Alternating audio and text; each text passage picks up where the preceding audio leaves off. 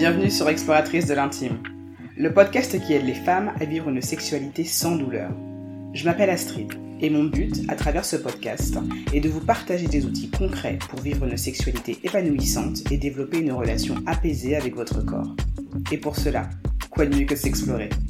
Alors chaque vendredi, sur un ton décomplexé et avec bienveillance, j'utiliserai mon expérience de kinésithérapeute pour vous parler d'intimité, de douleurs sexuelles, mais aussi de recherche du plaisir et de reconnexion à soi.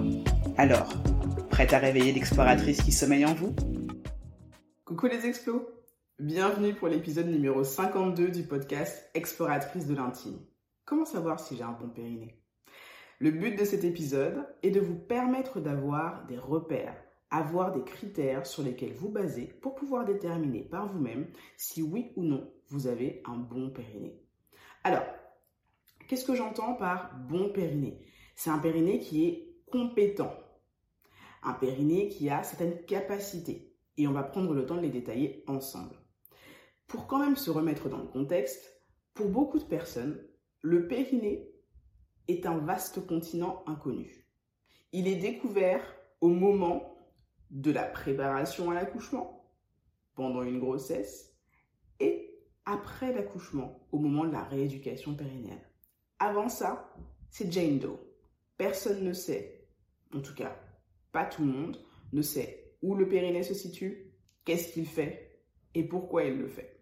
Donc, c'est complètement compréhensible au jour d'aujourd'hui de ne pas forcément bien avoir toutes ces informations. Même si au jour d'aujourd'hui, il y a de plus en plus de personnes qui en parlent et qui en parlent bien, ça reste quand même pas évident parce que ça ne fait pas partie de l'éducation qu'on reçoit. On n'apprend pas, malheureusement, pour les personnes qui ont des vulves, à avoir une bonne connaissance de notre propre anatomie. Donc, si vous avez des doutes et que vous voulez en savoir plus, j'ai fait un épisode spécialement dédié au périnée. C'est le tout premier épisode de ce podcast. Donc si vous ne l'avez pas écouté et que vous êtes intéressé, je vous invite à le faire. Pour un rapide résumé, quelles sont les fonctions du périnée? Le périnée, il permet d'aller uriner, d'aller déféquer. Il permet aussi d'avoir une bonne continence, c'est-à-dire d'être capable de se retenir avant qu'on ait décidé d'avoir ces deux précédentes fonctions. Il va aussi avoir une fonction de soutien. Il va aussi avoir une fonction dans la sexualité, très très important, et dans la reproduction. D'accord? Ça, ce sont les fonctions principales du périnée. Il sert à beaucoup de choses. C'est vraiment une pièce centrale de votre corps. Maintenant, comment est-ce qu'on fait pour savoir qu'on a un bon périnée? Sur quoi on se base? Au niveau d'une évaluation dite musculaire, comme on le fait en kinésithérapie, euh, on va déjà s'intéresser à savoir si le périnée sensible, s'il a une bonne sensibilité. C'est-à-dire, est-ce que vous êtes capable de pouvoir le sentir quand il se contracte et quand il se décontracte? Ça, ça va être hyper important parce que si vous n'avez pas ce retour d'information, si vous ne savez pas si votre périnée se contracte et se décontracte, à ce moment-là, ça va être très compliqué pour vous de pouvoir le mobiliser à votre guise. Cette sensibilité, elle va être hyper importante afin de vous permettre de déterminer où se situe votre périnée et surtout comment est-ce qu'il se contracte. Parce que, euh, prenons l'exemple d'une main, vous êtes capable de pouvoir avoir votre main grande ouverte ou complètement fermée. Mais entre les deux, il y a toute une échelle. D'accord? Si vous aviez le poing complètement fermé. Ce serait très difficile d'aller chercher, par exemple, un objet. D'accord? Et vous êtes capable de pouvoir l'ouvrir et la refermer à votre guise. Et vous avez la conscience, en fait, que vous êtes en train d'ouvrir et de refermer votre main à différents degrés, si vous avez justement besoin de cette information. Pour votre périnée, c'est pareil. Vous n'allez pas tout le temps, quand vous allez le contracter, faire des contractions au maximum de sa force. Il y a des moments, ça va être une toute petite contraction. Il y a des moments, ça va être une contraction qui va être longue et vous serez capable de savoir si cette contraction, elle était longue. Si c'est une contraction qui est très très forte mais qui sur un temps très court, vous serez aussi capable de le déterminer. Donc c'est aussi en ça que la sensibilité va être importante.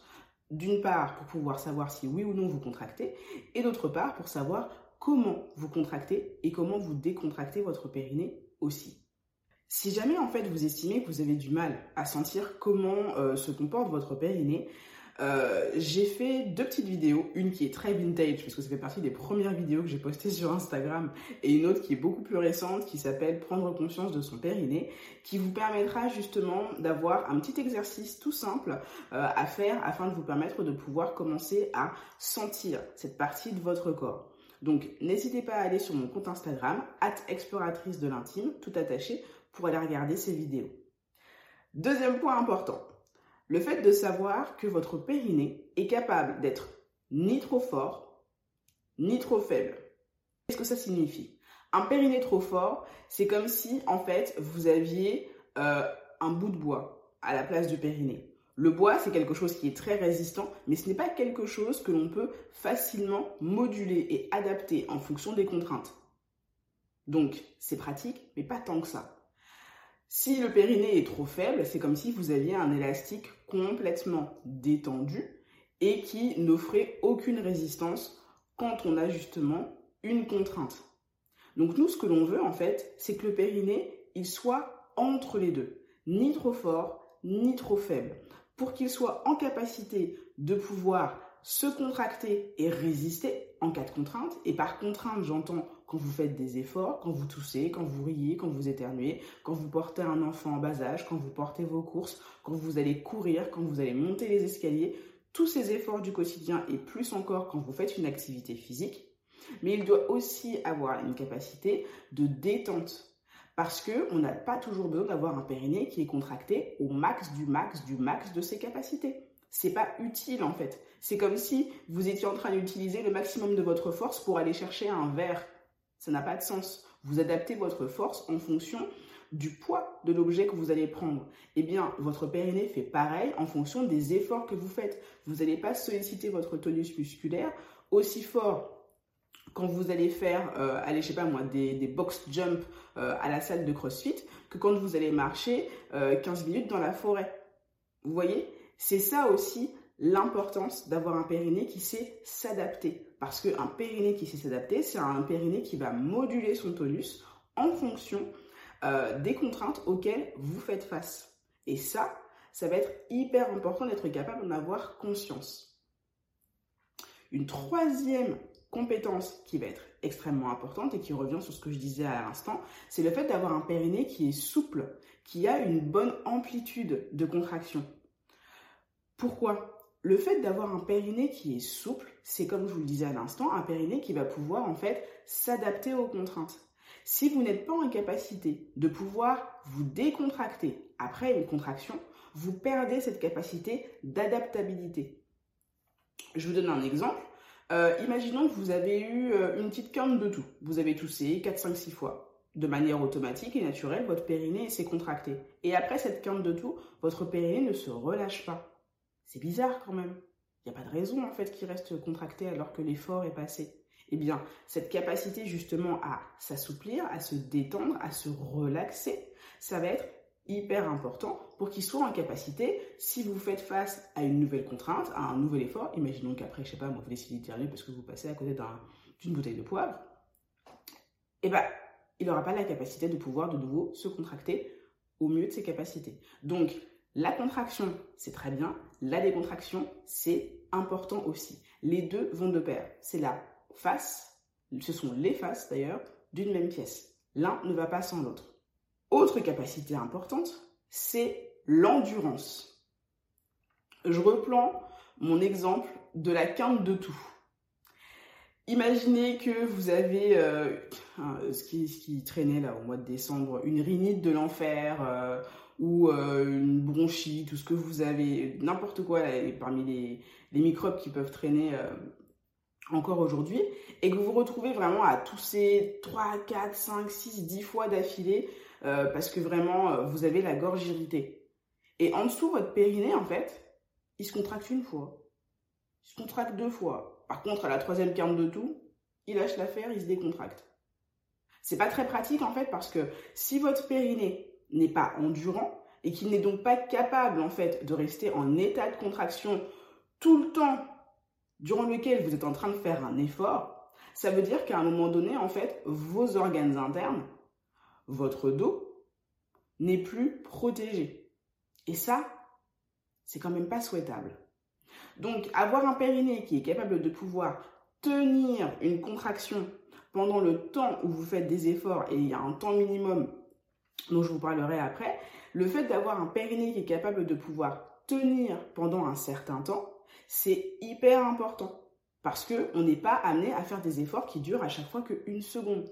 Quand vous allez courir pendant 15 minutes ou que vous faites de la danse ou autre, vous avez besoin en fait que le tonus de votre périnée il soit plus important et plus important pendant toute la durée durant laquelle vous faites cet effort. Donc l'endurance, c'est très très très important.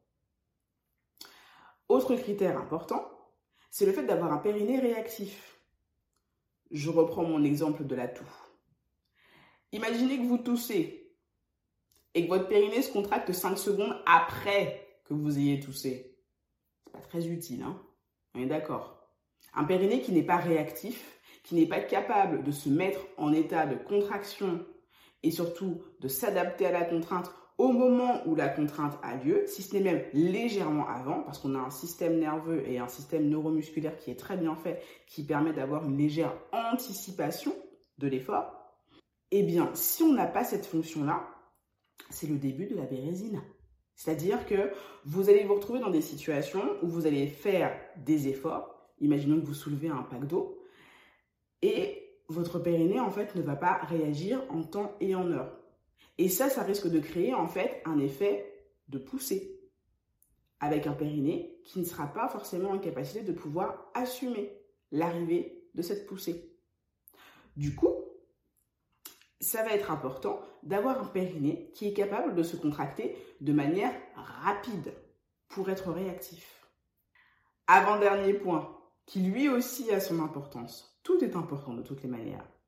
Avoir un périnée qui peut répéter les efforts. Encore une fois, je reprends l'exemple de la quinte de tout. Si vous toussez et que votre périnée réagit à la première, à la deuxième, à la troisième, mais pas à la cinquième quinte de tout, parce qu'il n'a pas la capacité de se contracter plus de trois fois d'affilée, ça ne va pas le faire. D'accord? Donc, un périnée qui vous lâche en plein milieu de l'effort, c'est un mauvais délire il faut qu'il ait la capacité de se contracter plusieurs fois d'affilée sans perdre de force au fur et à mesure de ses contractions. On ne veut pas qu'il soit en train de perdre 50% de sa force de contraction au fur et à mesure des contractions. D'accord? On veut qu'il ait, la capacité de se contracter 5 fois, 10 fois, 20 fois si besoin, mais toujours avec à peu près le même niveau de force. Ça va être hyper important. OK? Dernier point last but not least, qui est tout aussi important que les autres. Ça va être le fait d'avoir un périnée qui est un team player. Qu'est-ce que j'entends par ça?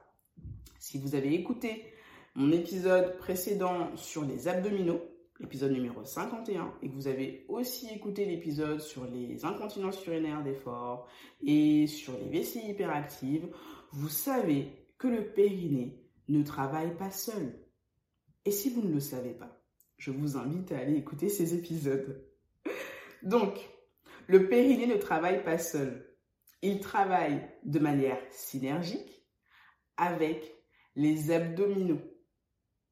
Et parce que ces deux-là forment un duo parfaitement assorti, vous avez besoin que votre périnée soit toujours bien synchronisé avec vos abdominaux.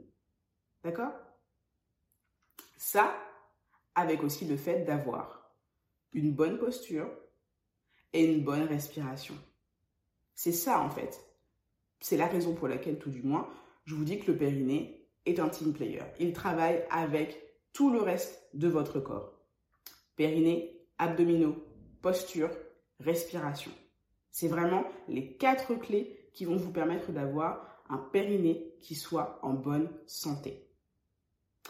Maintenant, si tout ce que je t'ai dit là, tu trouves ça hyper intéressant, mais que tu aurais bien aimé quand même avoir un petit peu plus de détails sur comment arriver à pouvoir justement refaire cette petite évaluation par toi-même. Je t'ai mis toutes ces infos et même plus encore dans un e-book que j'ai préparé spécialement pour ça.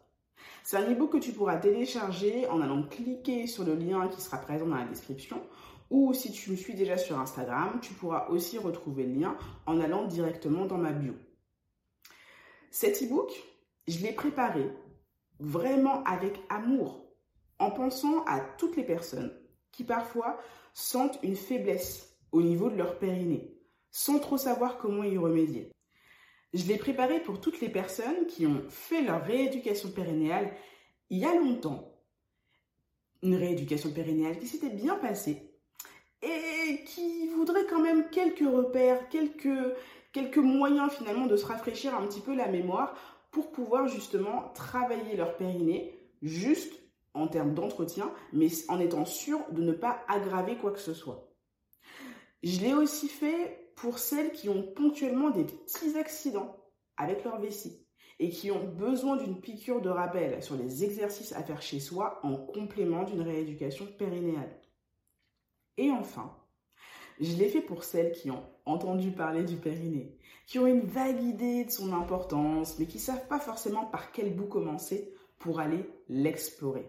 Cet e-book est aussi fait pour vous. Vous y trouverez un quiz qui vous permettra de déterminer si votre périnée est au top ou alors s'il a besoin de progresser sur certains points. Et surtout, comment progresser.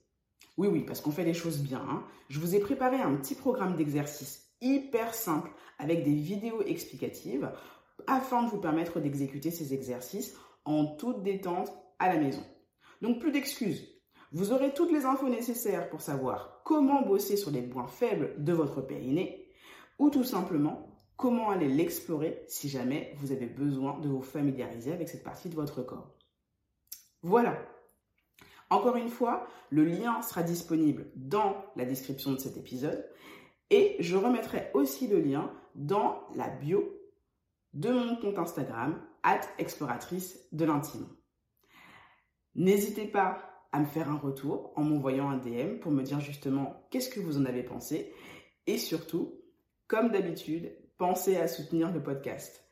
Laissez un commentaire et une note 5 étoiles. Ça me permet de faire connaître le podcast à plus de personnes et surtout à plus d'exploratrices. Merci encore et je vous dis à très bientôt.